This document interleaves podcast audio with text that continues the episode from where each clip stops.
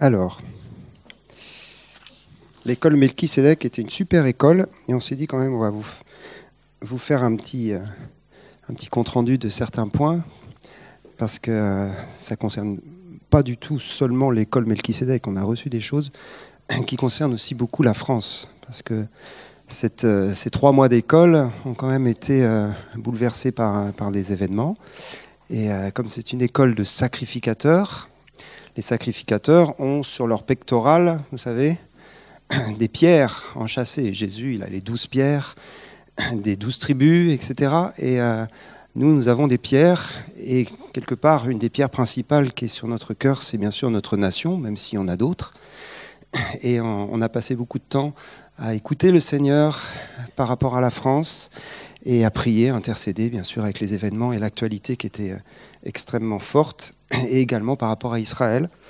Et du coup, on, s'est dit, ça serait bien de partager avec vous les, points essentiels qui ont été reçus. mais euh, avant d'entrer dans ce que j'ai préparé, je voudrais juste vous dire, euh, quand on, vit une école comme ça, pour ceux qui vivent, qui ont vécu l'école, on vit ce qu'on appelle un temps fort. Alors là, c'était un temps fort qui était long. Parfois, on fait des temps forts, genre on va à une conférence, c'est un temps fort, ça dure trois jours. Là, c'était un temps fort de trois mois. Euh, y a-t-il des, des euh, dans la salle qui peuvent confirmer Voilà, il y en a encore quelques rescapés. Hein, on est heureux de les avoir. Donc les étudiants, euh, certains sont venus un peu de partout en France. Hein, ils vont, certains sont déjà repartis, donc d'autres partent encore que mardi.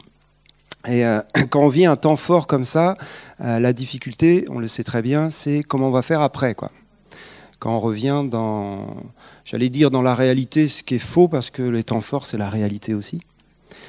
Mais en fin de compte, l'idée, c'est comment, comment continuer, comment entretenir le feu. Et, ça, c'est une question qui se pose pour chacun d'entre nous. Hein. Et c'est un peu le défi des temps qui viennent. C'est un peu le défi pour, euh, pour l'Église en France aujourd'hui.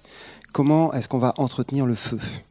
Comment est-ce qu'on on va, on va permettre à ce que le, la réalité du royaume de Dieu soit pas une réalité euh, juste de temps fort, ponctuel, un temps de culte, un temps, mais quelque chose qui, qui, devient dans du quotidien et qui, transforme nos vies et du coup notre entourage. Hein. Et, et c'est ça le défi. C'est ça le défi. Une des, paroles qui a été reçue, mais en fin de compte qui est une ancienne parole hein, qui avait été donnée à la France et qui est revenue très fortement pendant ces trois mois, c'est ce qu'on appelle l'onction de Jean. Et je voudrais partager avec vous quelques instants sur cette onction de Jean. C'est une parole qui avait été reçue euh, dans les années 90. On avait reçu euh, à Bressol Rick Joyner, pour ceux qui le connaissent, un, homme de Dieu euh, américain qui, est, a un ministère prophétique international. Et il avait reçu pour la France que l'onction qui était sur la France, c'était l'onction de Jean. Et, ça avait vraiment été quelque chose de percutant qui, nous avait comme saisi. Ça correspondait à, pas mal de choses qui étaient dans nos cœurs et qui, qui résonnaient en tout cas. Et puis bon, les années ont passé, là je vous parle de quelque chose, c'était il y a plus de 20 ans. Hein. Le temps passe, c'est fou. Mais nous sommes toujours là. Non bon. et, du coup, depuis quelque temps, il y en a qui ont ressaisi cette parole. Euh, par exemple, nos amis de Saint-Étienne, pour ceux qui les connaissent, travaillent beaucoup sur cette, histoire d'onction de Jean. Et il y, a quelque chose, il y a un héritage pour la France par rapport à l'onction de Jean. Et c'est donc revenu très fortement pendant notre école. Et je vous donne quelques points importants par rapport à cela, parce que je crois que c'est quelque chose qui correspond aussi à la période dans laquelle on entre euh, en tant que pays. Euh, l'onction de Jean vient sur la France pour les temps particuliers que nous vivons et les temps qui sont devant nous. Alors bien sûr, quand on parle d'une onction de gens comme ça, ou une onction particulière, il y a les autres pays qui vont se dire mais pourquoi pas nous? Euh, L'onction de gens, elle est pour tout le monde, c'est comme toutes les onctions de, la parole de Dieu. Mais là, on parle d'une spécificité, d'un appel euh, qui, est sur notre nation et, on va comprendre pourquoi. Il y a trois choses principales dans l'onction de Jean. Bien sûr, ça concerne Jean, euh, le Jean de la parole de Dieu, hein, le Jean des évangiles et le Jean de l'Apocalypse. C'est d'ailleurs très étonnant parce que c'est à la fois un évangéliste, parmi les quatre évangélistes, Jean, Et, il, a, écrit son évangile, qui est un, enseignement et, qui est tout, bien sûr, une parole qui raconte euh, ce que Jésus a fait pour nous. Et puis après, on retrouve Jean dans l'Apocalypse, avec un, un message complètement incroyable d'une vision céleste pour la fin des temps et pour, pour tout ce qui doit arriver par la suite. Et c'est deux choses qui sont apparemment euh, assez opposées. On se demande quel rapport entre l'Apocalypse et l'évangile de Jean. Et le rapport entre l'Apocalypse et l'évangile de Jean se trouve dans Jean 1, 51, un verset que l'on connaît bien, où Jésus parle avec euh, Nathanaël qui est caché sous le figuier. Vous vous rappelez, il évangélise Nathanaël, il l'amène à le suivre, et il lui dit, tu t'étonnes de ce que je t'ai dit, euh, que tu étais sous le figuier, mais vient un temps où vous verrez le ciel ouvert au-dessus du Fils de l'homme. Tac.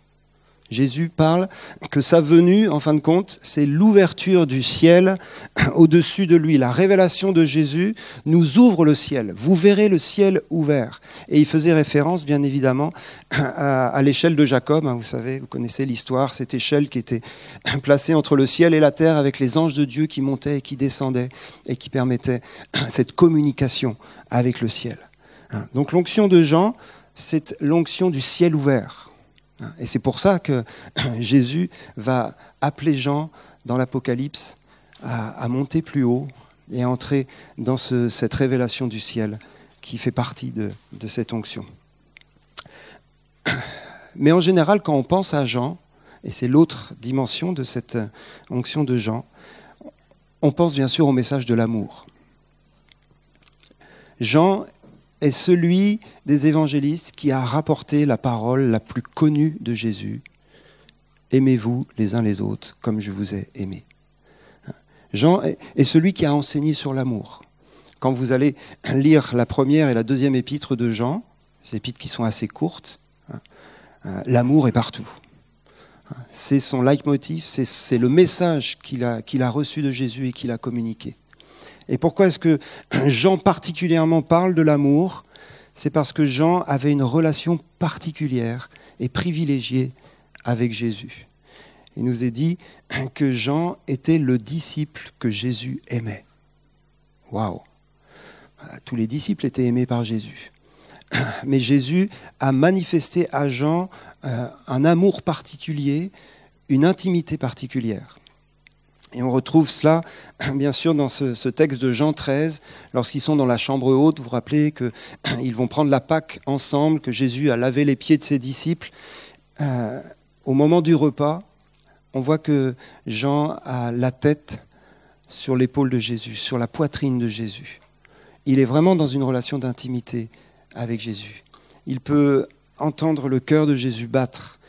Il est dans une relation affective, bien sûr, mais également d'intimité spirituelle. C'est Jean qui va nous rapporter dans son évangile les enseignements les plus profonds que Jésus a donnés. Jean 14, Jean 15, Jean 16 et Jean 17, ce sont les enseignements les plus profonds. Ce sont les rapports de ce que Jésus a enseigné euh, les plus intimes que nous ayons dans la parole de Dieu. Tout ce que Jésus a dit à ses disciples dans la chambre haute nous est rapporté par Jean. Les autres évangélistes nous disent des choses fantastiques, mais ils nous racontent plutôt des histoires ou des discours de Jésus ou des paraboles. Tandis que Jean, il nous fait entrer dans la, dans la chambre de l'intimité, ce que Jésus a dit en secret dans cette chambre haute. Et c'est des révélations extrêmement profondes. Et du coup, ça nous donne ces trois points de l'onction de Jean. Le premier, c'est l'amour, l'amour fraternel.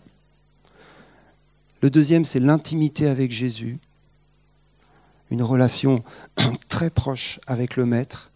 Et le troisième, c'est donc la révélation du ciel ouvert.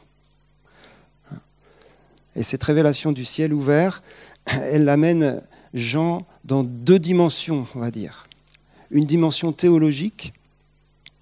Jean est un théologien, et son, évangile, l'évangile de Jean, est l'évangile où il y a plus d'apports théologiques des quatre évangiles. C'est un évangile qui a été écrit à la fin du premier siècle au moment où il commençait à y avoir des hérésies qui venaient euh, contre la parole de Dieu, contre l'évangile euh, euh, tel qu'il avait été annoncé, et Jean vient pour rectifier. Hein. Jean est un théologien qui s'oppose au mensonge et qui pose des fondements, qui établit des fondements pour les siècles qui viennent. Et bien sûr, la révélation qu'il a ensuite, elle n'est pas simplement théologique, elle est bien sûr prophétique, et prophétique pour la fin des temps.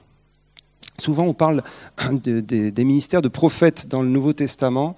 Et vous savez, on s'arrête souvent sur Agabus, parce qu'on a un peu qu'Agabus à se mettre sous la dent. C'est pas mal, Agabus. Mais franchement, le prophète du Nouveau Testament, c'est Jean. C'est Jean, c'est le ministère prophétique le plus fort et le plus mûr dans, la révélation qu'il a. Et c'est bien sûr cette révélation de l'Apocalypse, qui est une, une révélation prophétique euh, eschatologique, c'est-à-dire pour les temps de la fin.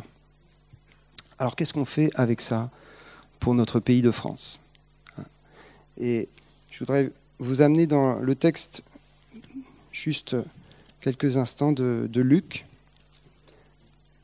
Vous allez me dire, bah, c'est pas Jean, c'est Luc.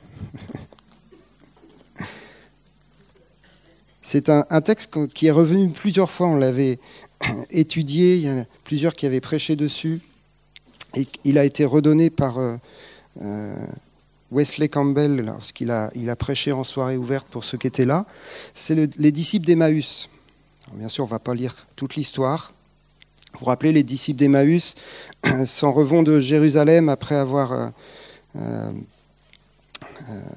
assisté à la, à la, crucifixion de Jésus. En tout cas, Jésus est mort, ils sont découragés, déçus, ils rentrent, ils ne savent pas du tout qu'il est ressuscité, ils sont un peu perdus et Jésus va s'approcher d'eux sur le chemin d'Emmaüs.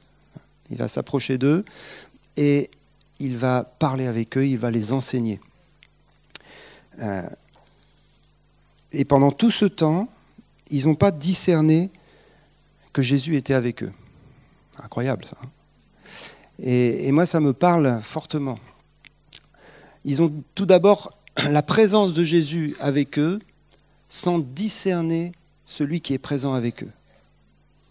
Et vous savez, nous, dans, nos églises, et, l'église charismatique en particulier, on attache beaucoup d'importance à la présence de Dieu. Et on peut, en fin de compte, être tellement habitué à la présence de Dieu au milieu de nous, à ne plus discerner sa présence. Il y a une différence entre savoir qu'il est là et être habitué à sa présence et discerner sa présence, c'est-à-dire entrer en relation avec celui qui est là. Et c'est une priorité à l'heure actuelle. On a le privilège d'avoir une manifestation de la présence de Dieu particulière au milieu de nous. C'est pas partout pareil, hein, je vous assure. Je visite de nombreuses églises, c'est pas partout pareil.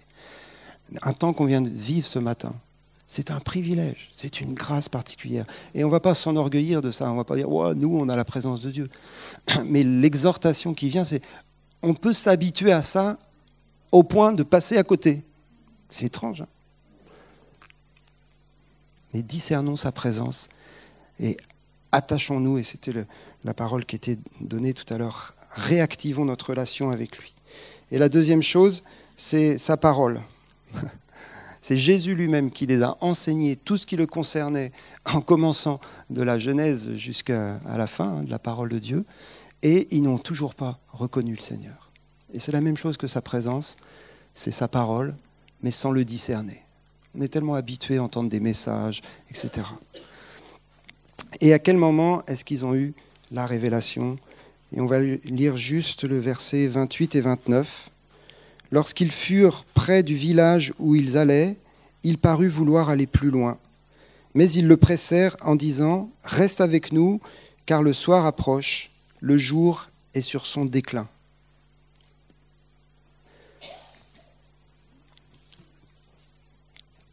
Le jour est sur son déclin. Et c'est vraiment une parole du Seigneur pour nous en ce moment. Le jour est sur son déclin. Nous sommes dans des temps difficiles et dans des temps où il y a, quelque chose qui, est en train de se finir. Et euh, le jour est sur son déclin, c'est des jours difficiles, des jours de ténèbres, et c'est des jours où il va falloir presser Jésus d'entrer. Il va falloir presser Jésus. Et c'est une expression toute, simple. Jésus fait semblant de vouloir aller plus loin. Vous le savez, il n'avait rien à faire plus loin.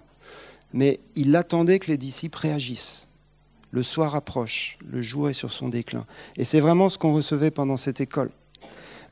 Le jour est sur son déclin, les temps sont difficiles. Il faut presser Jésus à entrer dans l'intimité avec nous. Et c'est marrant parce que c'est à l'envers. Souvent on dit entre-toi dans l'intimité de Jésus. Alors que là, c'est Jésus qui attend qu'on le fasse entrer dans notre intimité. Et la démarche est différente, elle est beaucoup plus active. On ne répond pas à son invitation, on l'invite, nous. On l'invite, nous. Et on a eu des temps de prière, d'adoration et d'intercession où il y a eu des cris qui sont montés, par rapport au pays, bien sûr, mais par rapport à l'urgence des temps. Il y a une urgence des temps, on ne peut plus passer à côté de l'urgence du temps d'aujourd'hui. Et l'urgence du temps d'aujourd'hui, c'est de prendre le temps d'être avec lui et de le presser à venir dans notre intimité pour goûter à sa présence et pour être prêt et préparé euh, pour le temps qui vienne. Et du coup, Jésus est entré hein, pour rester avec eux et il s'est mis à table avec eux. Et l'onction de Jean, c'est ça. L'onction de Jean, ça se passe autour d'un repas. L'onction de Jean, ça se passe dans un temps de partage, autour d'un repas. Les plus grandes révélations que Jean a eues, il les a eues autour du repas. C'est pour ça que c'est l'onction de la France.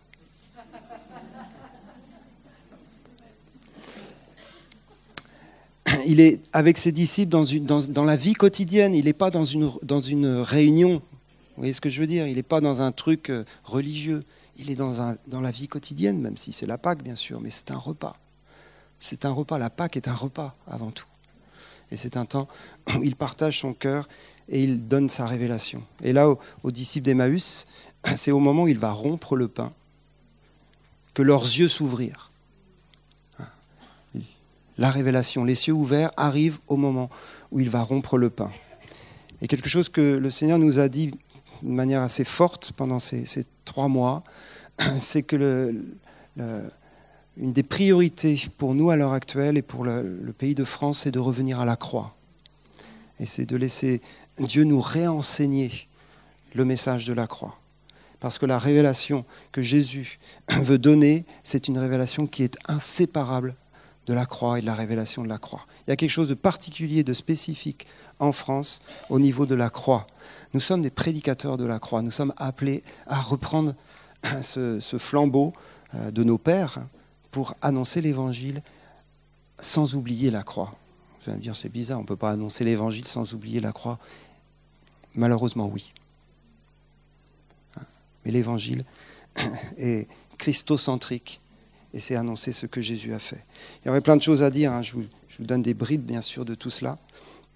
Et je termine avec les deux dimensions de la révélation. Euh, il y a eu un moment donné, on a eu un temps de, je ne sais plus quoi, de méditation, oui c'est ça, de méditation de la parole. Et le texte qu'on méditait, c'était le texte euh, sur les cieux ouverts de l'Apocalypse. Euh, mais ce n'était pas le texte de l'Apocalypse, c'était le texte de l'Épître aux Hébreux. Nous sommes approchés, vous savez, de la montagne de Sion, de la Jérusalem céleste, de la cité du Dieu vivant, des anges, des myriades d'anges, des esprits des justes parvenus à la perfection. On méditait ce texte. Et du coup, c'était vraiment la dimension, la nouvelle Jérusalem, les cieux ouverts, tout ce qui se passe là-haut, et c'est absolument fantastique. Et au, moment où on méditait là-dessus, moi j'ai euh, vu euh, le repas de, de la Pâque dans la chambre haute, en même temps. Et il y avait comme les deux dimensions qui étaient ouvertes. La dimension de la Nouvelle Jérusalem et une espèce de gloire absolument fantastique avec tous les anges, etc. Et la dimension d'un repas simple de douze disciples euh, avec Jésus autour d'une table. Un truc complètement réel de notre réalité. Ça ne veut pas dire que la Nouvelle Jérusalem n'est pas réelle, mais d'un seul coup, il y avait deux grandes réalités qui sont deux grandes révélations de la même chose, en fin de compte une révélation verticale. Les cieux s'ouvrent et je découvre qui il est, et je découvre toute sa gloire. Et une révélation horizontale. Je découvre qu'il est aussi en chacun de mes frères et sœurs. Et que c'est ensemble qu'on va entrer dans le projet de Dieu et dans l'actualité de Dieu pour le pays. C'est ensemble, en étant dans des relations fraternelles d'amour, qui vont se construire autour de la révélation de Jésus et de la révélation de la croix. Et tout l'aspect communautaire, tout l'aspect relationnel, tout l'aspect fraternel va prendre une dimension aujourd'hui qui est prioritaire. Parce que euh, ce que on recevait de, la part du Seigneur, c'était que les temps qui viennent, on le sait, sont difficiles, on est dedans, mais c'est des temps où l'Église va vivre une dimension euh, absolument euh, nouvelle, différente. Elle va entrer dans cet appel du Seigneur. Aimez-vous les uns les autres comme je vous ai aimé. À ceux-ci, tous connaîtront que vous êtes mes disciples, à l'amour que vous aurez les uns pour les autres. Et donc cette dimension-là, c'était rapprochez-vous les uns des autres. C'est approchez-vous de lui et rapprochez-vous les uns des autres. Les deux vont de pair et les deux grandissent en même temps. Plus on le connaît, plus on se rapproche les uns des autres. Plus on reçoit son amour et plus on l'aime et plus notre amour grandit les uns pour les autres. Je ne vous apprends rien, c'est des choses tellement simples. Mais elles font partie de l'actualité d'aujourd'hui et elles font partie de ce que le Seigneur a mis sur, nos cœurs dans les temps que nous avons vécus, avec bien sûr plein d'autres choses. Je termine avec juste ce que Anne Griffith nous disait cette semaine par rapport à la France, et qui confirme ça. La France, pour elle, c'est trois choses. C'est le pays du vin, c'est le pays du parfum, et c'est un pays prophète. Le vin de l'amour, le parfum de l'adoration, et le ciel ouvert pour annoncer ce que Jésus va faire dans la fin des temps. Il y a une onction particulière sur la France pour être messager de Dieu dans les temps de la fin. Et c'est quelque chose que Dieu veut préparer dans nos vies. Je laisse la place à Fabienne. Merci.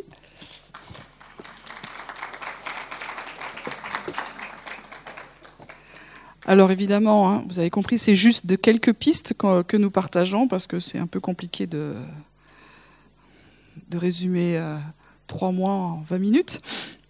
Moi, je voudrais juste partager euh, quelque chose qui s'est passé la, dernière semaine, donc comme ça c'est frais. Euh, donc on, avait tous les, jeudis midi un temps de, jeûne, de prière et d'intercession. Et ce, jeudi, on a, prié, on a jeûné euh, pour le pays, et en particulier aussi à cause des, des élections qui sont là. Quand même, en tant que croyant, on ne peut pas laisser passer ça en disant Ah, ça va mal, ma pauvre dame. voilà, il, faut, il faut se bouger, quoi, quelque part. Donc, les chrétiens peuvent se bouger de différentes façons, mais une façon qui est que, que nous seuls pouvons faire, c'est la prière. Après, on peut, le monde, et on peut faire plein de choses, il y a plein d'actions, vous pouvez vous engager dans toutes les choses que vous voulez, ça c'est super, mais la, prière, il n'y a, que nous qui pouvons le faire. Donc, euh, bah, on a prié. Et en, priant, euh, la, chose qu'on a vraiment déclarée, c'est que c'est pas encore le temps.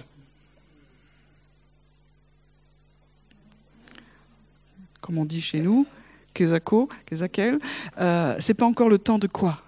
C'est-à-dire que dans, le, plan qu'il y a de, l'humanité, il, y a des cycles. Le temps, je dirais quelques mots, n'est pas linéaire. Le temps est, cyclique. Et vous savez que dans, nous, on, est rythmé par les saisons. Et les saisons, c'est des cycles. Une fois que le, les quatre saisons sont, sont finies, eh ben, on, on recommence une semaine, c'est cyclique aussi. Le temps n'est pas linéaire. Et dans, et dans la parole, j'ai absolument pas le temps d'en parler maintenant, mais il y a plusieurs accomplissements de paroles prophétiques. Souvent, les gens disent Ah, ça, ça c'est déjà accompli, en disant Bon, euh, c'est une preuve. Pas du tout. Il y, a des, accomplissements des prophéties qui sont cycliques. Il y a plusieurs accomplissements.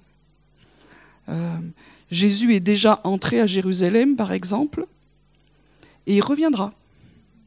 Et avant, il, était déjà venu, enfin bon. Il y, a, plusieurs accomplissements comme ça. Et je pourrais en prendre beaucoup, mais c'est pas du tout le but de ce matin. Il faut que je me restreigne. Euh, voilà, donc euh, c'est euh, pas encore le temps, c'est-à-dire qu'il y a des choses qui sont qui sont comme arrêtées pour le pays, et en même temps, on peut dire c'est pas le temps. Et ça, c'est quand on est prophétique et notre communauté l'est, c'est de, Dieu nous donne la sagesse et on a, parlé pendant cette école de sagesse et de discernement des temps et des saisons. Et vous savez que dans la parole, on, appelait ça, c'était ce qu'il y avait sur les fils et la tribu d'Issachar. Ils étaient capables de, comprendre les temps. Pourquoi? Parce qu'ils étaient très calés en Bible. On oublie souvent cette réalité. C'était la tribu qui étudiait la parole de Dieu. C'était leur job.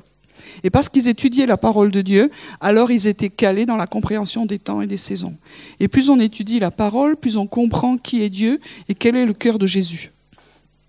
Et aujourd'hui, on ne peut pas assister à, des événements qui, s'aggravent et qui sont difficiles en disant, ben voilà, c'est comme ça, c'est la fin des temps.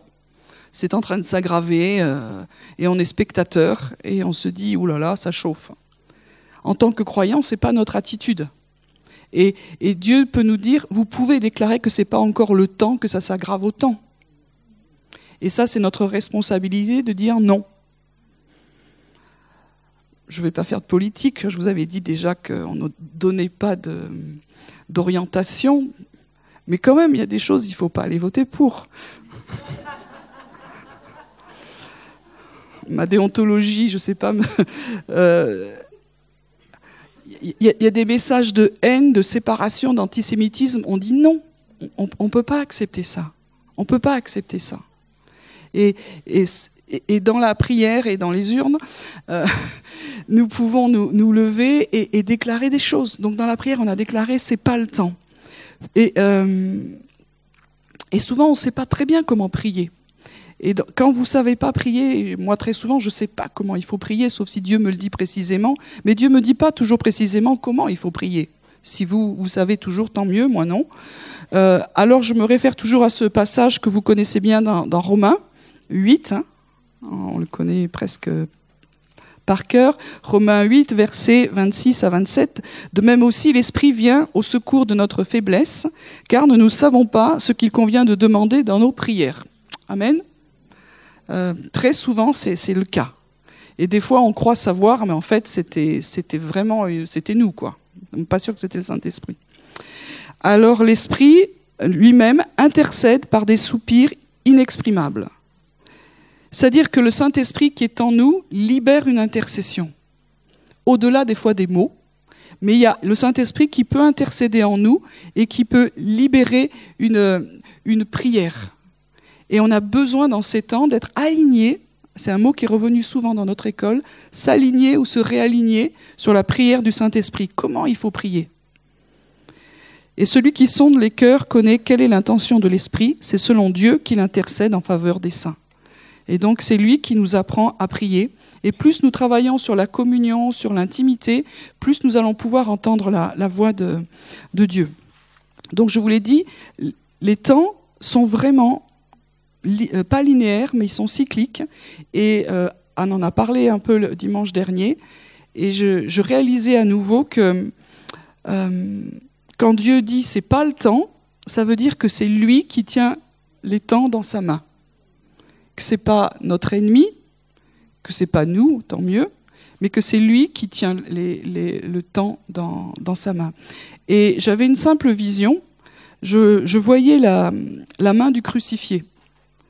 Et je vois pas ça tous les jours, on va dire ça comme ça. Hein. Je peux me l'imaginer, je peux la visualiser, mais une vision, c'est encore autre chose. Et je voyais la, main du crucifié, et la main du crucifié, euh, vous savez qu'il s'est offert par un esprit éternel et par un sang éternel. Et dans le, texte que nous méditions, donc, dont faisait référence Nicolas dans Hébreu 12, il y a aussi référence au sang de Jésus, au sang de l'aspersion, qui parle mieux que celui d'Abel. C'est-à-dire que le, sang de Jésus dans les cieux, dans la présence de Dieu, parle toujours. Ça veut dire qu'il est vivant. C'est un sang éternel. Ça veut dire que c'est pas de l'histoire ancienne, c'est pas du catéchisme, c'est pas quelque chose qui a été fait il y a longtemps, puis maintenant on est passé à, autre chose. C'est pas juste écrit dans les livres, c'est réel. Quand, on, a une vision de, ciel ouvert, on voit l'agneau qui est là comme immolé. À quoi on voit qu'il est comme immolé? C'est qu'il y a le sang. Et ce sang parle plus que tous les, autres sangs. Il est, éternel. Et je voyais ce sang qui était là comme si Jésus avait été crucifié hier. Et il disait, les temps sont dans ma main. Les temps sont dans la main du, du crucifié. Ça veut dire que euh, à la croix, tout a été racheté. À la croix, tout a été accompli.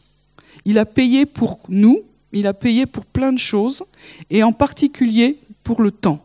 Et à, plusieurs endroits, dans Éphésiens, dans Colossiens en particulier, il, nous est demandé de racheter le temps. Donc le sens légitime et habituel quand on dit racheter le temps, ça veut dire euh, conduisez-vous autrement que ceux qui sont dans le temps présent. Ça veut dire que les autres ont un style de, vie, et vous, en tant qu'enfant de Dieu, fils et filles de la lumière, rachetez le temps, c'est-à-dire ayez un autre type de conduite. C'est une façon de, le comprendre qui est, traditionnelle, mais il y a aussi une autre, et puis, il y en avoir plein d'autres, et j'ai pas le temps de, parler de ça, et c'est pas le but. Mais là, je voyais que, que Dieu, que Jésus avait donné sa vie, avait donné son sang aussi, pour reprendre autorité sur le temps. J'avais jamais réalisé autant. Il est créateur du temps. Hein? C'est pas un truc qui s'est installé un jour, euh, pof, euh, mince, il y, a le temps. Il est, lui, il est dans l'éternel et il a créé le monde avec le temps. Et là aussi, on le voit dans la Genèse, on le voit dans les psaumes, il a, mis les luminaires, il a mis la lune pour veiller au temps, pour les marquer. Donc ça veut dire que, que, Dieu est, créateur de toutes choses, il est créateur du temps. Et l'ennemi de nos âmes, en reprenant autorité sur, la, sur ce, ce, monde, a, a, comme repris le, temps dans ses mains. Mais c'est un vol, un vol à l'étalage, on dire ça. Et aujourd'hui, le Seigneur a, a, a payé de sa vie aussi pour racheter toutes choses, et en particulier le temps. Donc ça veut dire que dans l'intercession, et vous savez qu'ici, on a vraiment à cœur la prière et l'intercession. C'est vraiment le job que Dieu nous demande dans ces temps. On, a autorité sur les temps et les saisons. Dans nos prières, on peut avoir une action sur le temps. Et Anne, euh, dimanche dernier, je crois, chez Jean Brouille, nous a dit, ou c'était dans l'école, nous a parlé qu'aujourd'hui, le, le temps est marqué avec une horloge atomique qui se trouve à Paris et j'ai regardé, euh, régulièrement, on rajoute des secondes. Et alors cette année, ils ont rajouté une seconde. Parce que bon, je suis très nul dans toutes ces choses-là, mais j'ai bien vu que le temps atomique et le temps astronomique, c'est pas pareil. Et donc, de temps en temps, on se rajoute une petite seconde. Donc, cette année, ils ont rajouté une seconde. Et c'était intéressant par rapport à, la vision qu'elle a eue il y a 18 ans, je crois, si je me souviens bien. Vous vous, souvenez? Elle avait vu un match de foot et puis, euh, ça se passait pas, pas très très bien pour euh, notre pays. Et dans les arrêts de jeu, dans les dernières secondes, il y avait un, un changement à cause de, c'était une image de combat spirituel, ce qui se passait pour la France. Et dans les arrêts de jeu, dans les dernières secondes, la France remportait la victoire et la France était sauvée. Et c'est une image de ce, de, qu'elle elle avait reçue qui, qui nous a parlé de se dire que juste à la fin, dans les arrêts de jeu, dans les dernières secondes, il y, a la destinée de la France qui se, réaligne et, euh, et la France est sauvée parce qu'il y a eu du temps rajouté à cause de la prière des, intercesseurs. Et ce que nous portons au niveau d'une vraie réforme, au niveau des, des maisons de prière, c'est n'est pas juste une nouvelle mode. Si on insiste lourdement là-dessus, achetez le livre. Euh, si on insiste très lourdement là-dessus, euh, c'est juste parce que c'est urgent. Euh, il, faut, venir devant le trône de grâce et dire Seigneur, donne-nous du temps. Une des prières les plus euh, puissantes que j'ai connais au niveau des intercesseurs, c'est c'est pas dire simplement que ta volonté soit faite, dans le sens on laisse aller, parce que c'est pas ça qu'il y a dans la prière du Notre Père. Hein. Mais c'est Donne-nous encore du temps. Les choses sont pas finies. Il y a trop de gens encore qui te connaissent pas. Il y a des œuvres que tu as, que tu as, que tu as préparées qui, qui, qui sont pas encore venues à la lumière. On a reçu et reçu qu'il y avait une nouvelle génération qui se levait. On veut la voir. On veut la voir maintenant. On veut pas voir juste une génération méchante qui se lève et qui prend le contrôle de ce pays. On veut voir vraiment une génération de vie, une génération qui, qui sème de l'amour, qui sème de l'espérance, qui se lève aussi au milieu des ténèbres, une génération de lumière. Et on prie pour ça. Et pour ça, il faut, il faut se lever et il faut qu'on soit en action. Et, ça, c'était tout, ce que, tout ce que Dieu nous a dit. Maintenant, les secondes comptent. Et je trouvais intéressant que, que, que Dieu dise, ben, je redonne encore une seconde cette année. En une seconde, il peut se passer plein de, plein de trucs. Hein. On peut marquer un but et il peut y avoir une action puissante de, de Dieu en, en, un instant. Donc, les temps ne sont pas fixes. Et dans la parole, il y a, on parle, j'ai pris quelques exemples, on parle de temps qui sont fixés, des temps marqués des temps anciens, des temps très anciens, des temps accomplis, des temps pas encore accomplis, des temps convenables, des temps favorables, des temps difficiles, des temps marqués, qui on peut avoir du temps, un peu de temps, des temps, à moitié des temps, et des temps éternels. Et Dieu donne du temps, et Dieu dit qu'il n'y a plus de temps. Et Dieu dit que le temps est proche, etc., etc., etc. Ça veut dire que Oh, le temps, c'est pas si, calé que ça. On, a de la marge pour, euh, pour prier. Et surtout quand on a cette vision que les temps sont dans la main de Dieu et c'est dans la main du crucifié et que le sang aussi parle par rapport à ces temps. Donc ça, ça doit renouveler notre foi. Et nous, dans ce temps d'intercession, on a vraiment déclaré c'est pas le temps de certains. C'est pas le temps de tous ces, de, cette mort, de ce sang. Il y a un autre temps qui vient. Nous savons qu'on ne peut pas arrêter tout. Hein. On n'est pas dans cette pensée euh, triomphaliste que le royaume de Dieu fait que parce qu'on est croyant tout va s'arrêter. C'est pas du tout notre évangile. Mais c'est de croire que s'il y a des choses méchantes qui montent, s'il y a de l'ivraie qui monte dans le monde, il y a aussi ce bon grain qui croit. Et on veut vraiment avoir cette vision d'espérance par rapport au royaume de Dieu qui vient aussi. Parce que sinon, euh, on va se barricader dans nos maisons, on attendra que ça passe ou que ça passe pas, j'en sais rien. Donc on a, on a vraiment cette pensée d'espérance, c'est ça que je voulais nous donner, mais aussi d'autorité.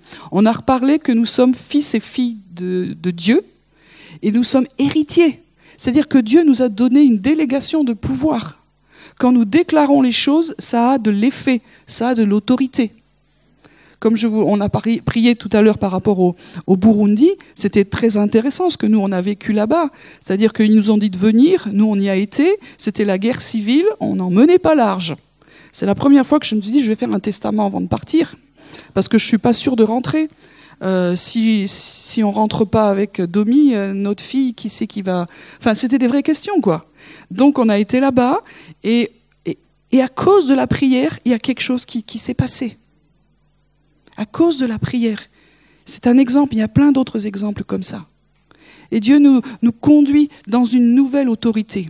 Et cette autorité, elle vient pas, comme euh, Céline le partageait, du fait que même pas peur, on est des warriors, on se motive, on y va. C'est parce qu'on est, on est touché par la puissance et la profondeur de l'amour de Dieu parce qu'on sait qu'on est aimé, parce qu'on sait qu'on est adopté, parce qu'on sait qu'on est héritier, parce qu'on sait qu'on est fils et fille de Dieu, qu'on est tellement aimé. Alors, comment manifester cet amour Et ce monde a besoin de paroles d'autorité? Le roi, il règne au travers de ses enfants. Le roi règne au travers de ses enfants. Ça veut dire qu'il nous donne une autorité pour dire et déclarer les choses. Alors dans la prière, nous déclarons. On peut prier, dire Seigneur, si tu veux, fais-le, mais on peut recevoir une parole et dire nous déclarons dans le nom de Jésus que ces choses se feront et que ces choses ne se feront pas. Et c'est ça être prophétique, c'est-à-dire que je l'entends de Dieu et je ne savais pas comment prier et Dieu met quelque chose, réveille quelque chose dans mon cœur et je vais prier dans le sens de ce que Dieu va me dire. Et plus que ça, je vais le déclarer. C'est le temps des décrets de Dieu et en tant que, communauté, en tant qu'Église en France, nous avons besoin de nous lever et de déclarer les paroles de Dieu, qui sont des paroles de vie, des paroles d'espérance, des paroles de salut. Qui sait qui va le faire si nous on le fait pas? Qui sait qui va le faire si nous on le fait pas? Et en même temps, on n'est pas dans ce que je disais dans un triomphalisme incroyable, on est juste en train de comprendre qu'est-ce que c'est que l'autorité de la prière. Et pour finir, je crois que je l'avais, je sais plus si je l'avais déjà partagé, excusez-moi, mais euh, début du mois d'octobre, Dieu m'a vraiment montré que ça, allait bouger à Jérusalem et que ça allait être difficile, et que là, il me disait, ne prie plus pour me demander du temps. Attends, c'est ça, c'est mon prière maximum, euh, c'est le truc que j'ai appris avec toi. Pourquoi tu me demandes de plus prier? Tu, vas laisser faire? Et, c'est vrai que Dieu a laissé faire un petit peu. Ça ne veut pas dire qu'on ne peut plus prier dans ce sens-là, mais Dieu voulait que je comprenne aussi autre chose dans l'intercession. Et il m'a dit, je voudrais juste que tu, que tu regardes ce que je fais et ce que je vis. Et j'avais jamais été touché autant par l'amour la compassion de, Jésus par rapport à cette ville et à cette nation. Pourtant, vous savez que j'y vais souvent, que je sais tout ça, que j'ai déjà vécu ces choses, mais la profondeur de, la souffrance du Christ par rapport à ce qui se passe là-bas ne m'a jamais autant touché. Et il y a cet aller-retour dans l'intercession entre être en communion avec les souffrances de Christ, avec son amour, avec sa compassion, quand il voit euh, un lieu des choses qui se passent qui sont difficiles, on se dit oh, c'est un jugement qui tombe. Qu'est-ce que c'est le jugement? C'est de comprendre que, que le Père, le Fils, le Saint-Esprit souffrent. sinon, si on pense qu'ils sont très contents, bien fait pour eux, c'est pas ça. Dieu a tellement aimé le monde qu'il a donné sa vie par amour, donc il n'a pas changé. Aujourd'hui, quand, quand, quand Dieu c'est pas lui qui fait, mais qui permet que les choses se fassent, c'est pour attirer les gens à lui. Et il sait qu'il y a un prix. Quand il est venu sur terre, il y a eu un prix, c'était sa mort. Il y a toujours un prix au niveau du salut, et aujourd'hui encore. Et des fois, Dieu permet, moi je ne comprends pas. Si j'étais Dieu, je ne ferais pas ça, mais je ne suis pas Dieu. Tant mieux. Mais euh, dans les temps difficiles, certains croyants, peut-être que nous, nous sommes comme ça, nous pensons que à cause de nos péchés, de nos désobéissances, alors ça tombe. Parce que Dieu est en colère. Et il dit, ça suffit. Ça, ce sera pas encore. On est encore dans un temps de grâce. Et dans ce temps de grâce, on, a besoin en tant qu'intercesseur de toucher l'amour de Dieu.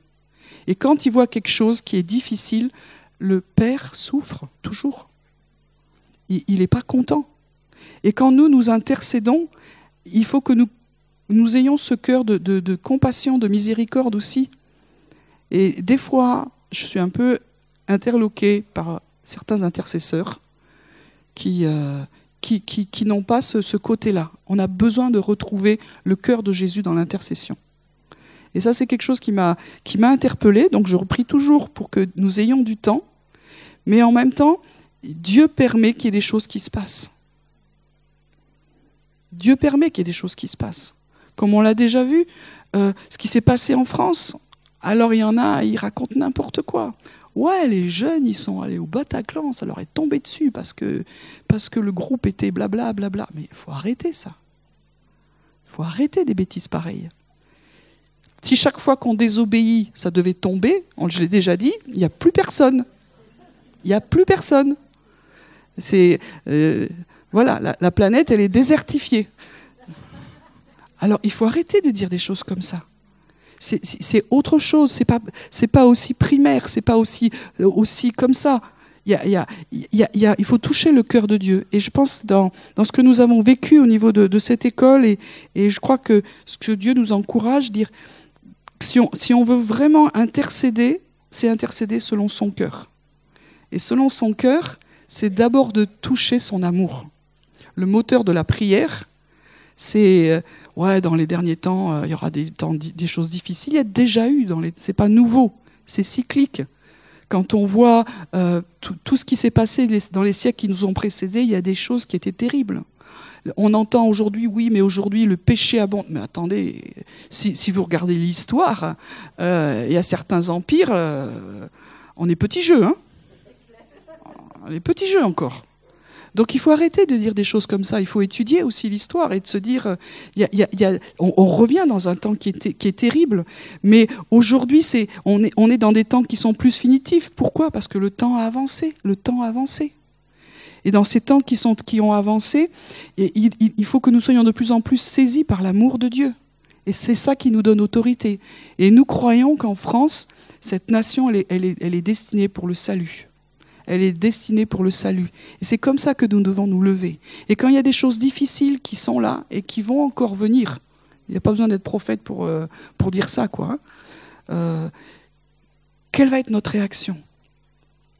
Nous réfugier dans sa présence, goûter son intimité, son amour, voir son cœur et se lever pour déclarer les décrets de Dieu. Hein, c'est c'est pas le temps.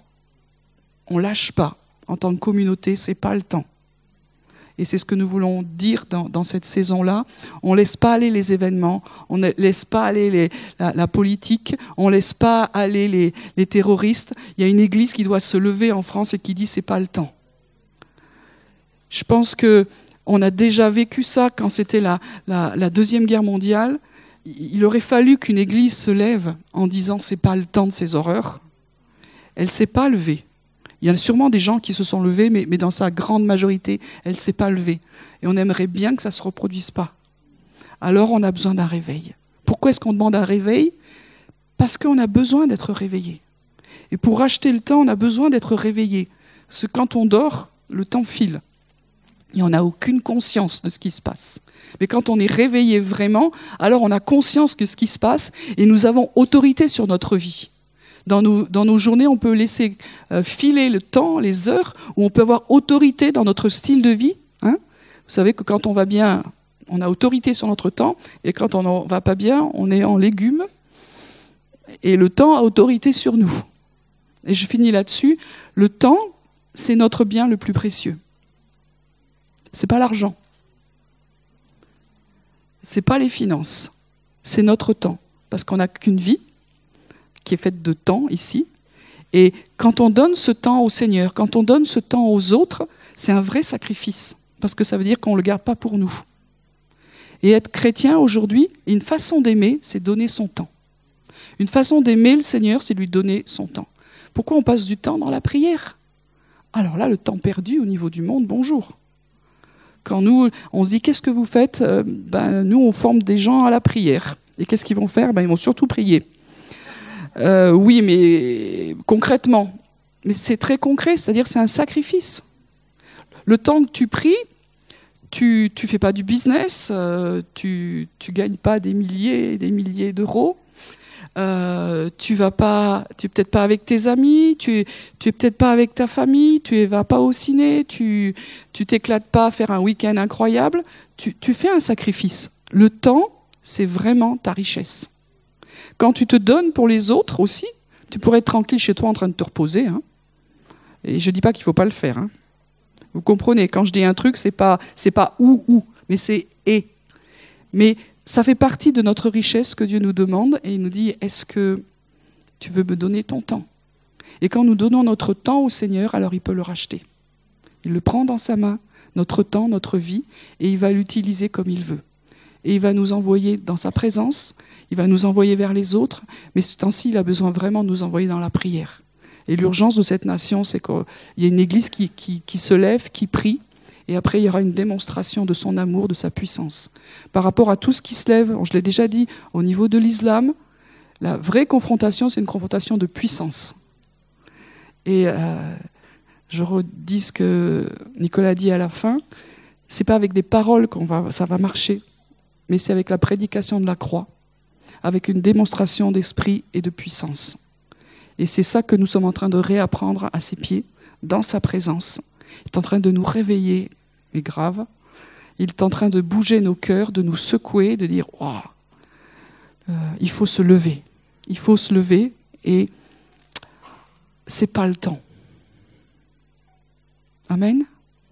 Seigneur, nous te remercions pour le réveil que tu veux amener dans nos cœurs un réveil dans, dans, ce que nous sommes, dans ce que nous sommes déjà, de sortir de notre état d'esclave, d'orphelin, pour rentrer dans notre identité davantage de fils et de filles. Merci de nous réveiller au fait que tu nous aimes tellement. Que ce soit pas simplement ce que nous lisons dans la parole, mais ce qui s'inscrit de plus en plus dans nos cœurs et dans nos vies. Nous sommes tellement aimés. Nous sommes tellement aimés. C'est ça notre lieu de repos. C'est là notre, notre endroit de sécurité parfait. Et à cause de ça, tu nous confies tu nous confies des tâches, tu nous confies des responsabilités d'héritiers, de fils et de filles. Et nous voulons déclarer tes décrets. Nous voulons recevoir tes paroles, Seigneur, et que dans cette nation de France, nous puissions dire ce que toi tu dis. Merci pour cette capacité que tu renouvelles en nous de, t'entendre, de te comprendre. Merci pour notre cœur que tu élargis aussi, Seigneur, afin que nous comprenions que dans toutes les choses terribles qui se passent, tu n'es pas insensible. Mais il y a, une souffrance dans le ciel.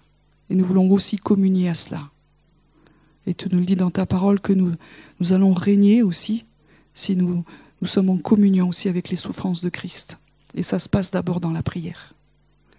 Merci Seigneur de réveiller chacun d'entre nous ici, de faire de notre communauté une communauté qui prie, qui se lève, qui intercède et qui déclare les décrets de Dieu dans ce lieu, mais aussi dans tous les endroits, dans cette ville, dans, tous les endroits où tu nous envoies, où tu nous appelles, afin qu'il y ait une vraie différence, une vraie différence. Merci Seigneur. Amen.